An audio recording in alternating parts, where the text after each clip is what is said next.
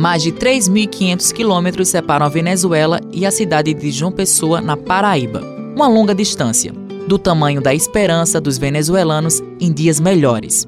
Os refugiados que vieram para o Brasil buscam um futuro promissor e uma melhor qualidade de vida. O fluxo migratório dos venezuelanos cresceu ao longo dos anos e o Brasil se transformou em uma das portas de entrada para os refugiados. Segundo a Organização Internacional para Migrações, o Brasil recebeu quase 160 mil venezuelanos, enquanto no mundo são mais de 4 milhões que deixaram o país fugindo da crise. De acordo com o Comitê Nacional para Refugiados, até 2018, o Brasil contabiliza mais de 11 mil refugiados já reconhecidos. Desse total, 72% são homens e 28% mulheres. Dos refugiados já reconhecidos, 36% são sírios, 15% congoleses, 9% angolanos, 7% colombianos e 3% venezuelanos. O número também leva em conta pedidos de asilo e residência. O cenário de recessão que assola o vizinho sul-americano piorou significativamente a partir de 2015 com o confronto entre as correntes políticas que dividem o país.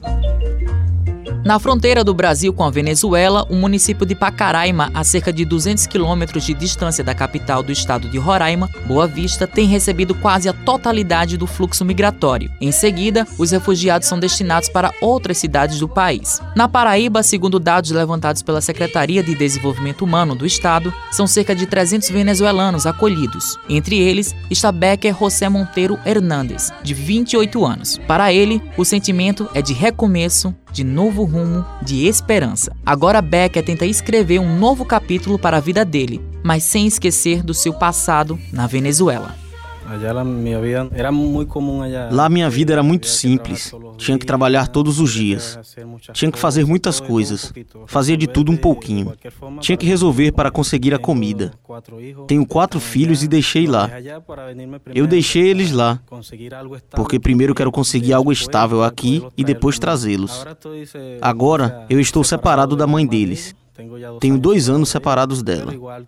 Mas estou comprometido com meu filho da mesma forma. Aqui está sendo bem difícil, muito puxado.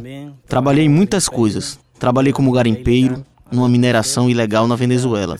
Trabalhei com maquinários também, de forma ilegal. Com os olhos emocionados, Becker conta como foi a vida no país em que nasceu e qual o maior desafio pós-crise. Bom, faz mais ou menos seis anos. Todavia, a situação da Venezuela antes se podia trabalhar. Era uma situação mais fácil. Mas agora tudo mudou e as coisas começaram a piorar. Não se conseguia mais nada.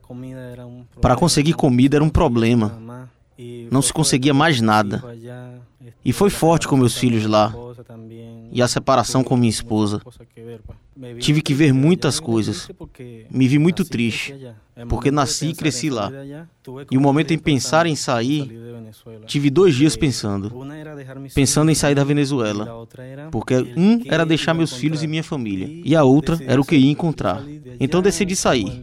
Saí de lá 5 de dezembro. Da mina até Santa Helena, a viagem durou de 5 de dezembro a 10 de janeiro. Assim como Becker, mais de 160 mil pessoas cruzaram a fronteira entre o Brasil e a Venezuela. Os dados são do relatório da Organização Internacional para Migrações e representam um aumento de mais de mil por cento em relação à média antes da crise humanitária venezuelana. Essa travessia é permeada por muitas dificuldades. Becker dá detalhes de como foi sua viagem e a chegada ao Brasil. No dia 10 de janeiro, cheguei em Boa Vista. Quando cheguei na rodoviária, foi difícil. Quando eu fui conhecendo mais gente, uma pessoa da ONU me orientou. Foi solucionando algumas coisas e principalmente a respeito da comida. Duas semanas ou três semanas em Boa Vista, já conseguia ter o que comer, porque para mim era o mais importante. O lugar onde eu dormia era na rua. Qualquer lugar que eu me encontrava era onde eu passava as noites. Tive três meses em Roraima em Boa Vista. E depois eu entrei em um refúgio e a partir daí as pessoas da ONU passaram a me apoiar. Aí eu fiquei mais tranquilo. O jovem comenta quais as primeiras impressões da chegada dele na Paraíba. Primeiro, eu não sabia que viria para cá. O pessoal da ONU escolheu qual era o lugar. Eu não sabia onde ia. Quando me disseram que eu viria para cá, fiquei feliz por um lado. Mas por outro lado, eu estava assustado e sem saber. Outro lugar, começar do zero outra vez, conhecer pessoas outra vez, era complicado. Quando eu estava no avião, eu vinha pensando tudo isso. Eu ia pensando o que ia fazer, o que ia acontecer. Mas graças a Deus cheguei aqui na casa do imigrante. As pessoas me receberam muito bem e me ajustaram e me apoiaram aqui. E pouco a pouco fui conhecendo e faz um mês que estou aqui. E estou melhor do que em Roraima. A diferença cultural, social e econômica entre o Brasil e a Venezuela é notória mas o desejo de conseguir um emprego na Paraíba é o maior sonho de Becker. Apesar das dificuldades, ele encontra uma profunda esperança de dias melhores. A minha ideia é conseguir qualquer trabalho primeiro.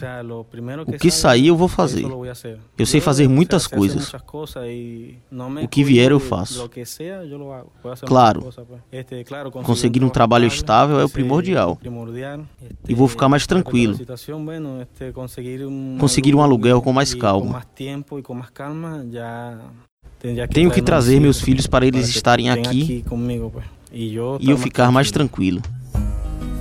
A estudiosa do fenômeno migratório, a professora de Relações Internacionais da Universidade Estadual da Paraíba, Andréa Pacheco, observa atentamente como está sendo o processo dos venezuelanos na Paraíba. Essa comoção social com a crise da Venezuela, que tem respingado e trazido uma comoção social também no Brasil, principalmente em Roraima, tem atingido vários estados do Brasil. Aí o governo federal, ele criou esse programa nacional de interiorização para interiorizar venezuelanos, ou seja, os venezuelanos que estão em Roraima, na fronteira, é uma parceria do governo federal com agências da ONU e ONGs, etc., para interiorizá-los. Nesse contexto, a Paraíba se insere. A Paraíba é o segundo estado do Nordeste com mais venezuelanos interiorizados. O primeiro é Pernambuco, o segundo, a Paraíba. A professora ainda deixa um recado para que os brasileiros tenham um olhar humanizado em relação aos refugiados que a população lembre que eles são seres humanos iguais a nós e, assim como eles, qualquer um de nós está sujeito a passar por isso. Ninguém sabe o futuro se haverá algum tipo de crise política, econômica, social, religiosa, cultural, militar no nosso local de origem que gere como consequência o que eles estão passando, que é essa migração forçada, essa situação de vulnerabilidade em que a gente fica à mercê da ajuda humanitária. Histórias como a de Beca e de milhares de venezuelanos estão depositando uma esperança de reconstruir suas vidas a partir dessa mudança de país. O acalento da alma dessas pessoas é traçar um novo rumo e uma nova jornada. As incertezas e medos são marcas para expressar o grito de liberdade e felicidade.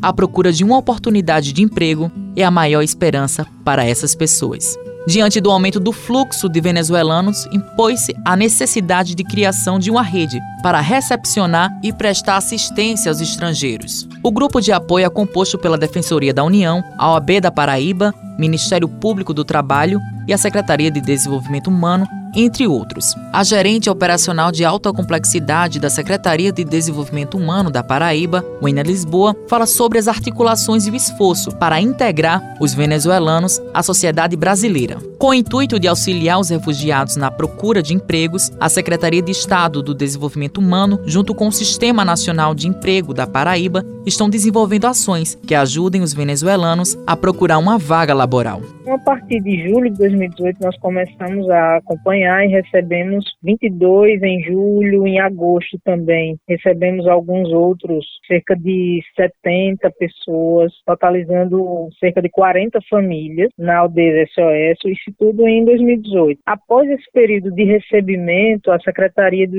Desenvolvimento Humano do Estado passou a acompanhar a demanda, fazendo interlocução com o Cine Estadual, onde eles foram acolhidos pelo Cine, foram cadastrados e foram encaminhados, alguns deles, os que tinham qualificação no mercado de trabalho, já foram encaminhados para entrevistas. Nós também oportunizamos a realização de cursos através da coordenação do CSU, dos Centros Sociais Urbanos, que tem uma parceria direta com o Sistema S, sobretudo com o SESC, e foram realizados esses cursos que foram de camareira em meios de hospedagem para cerca de 25 pessoas dos imigrantes, tanto da aldeia SOS quanto da Pastoral do Migrante no Conde.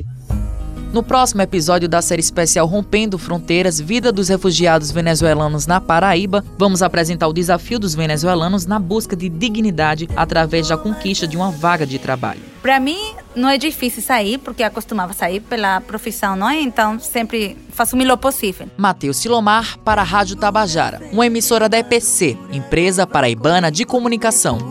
Desde que te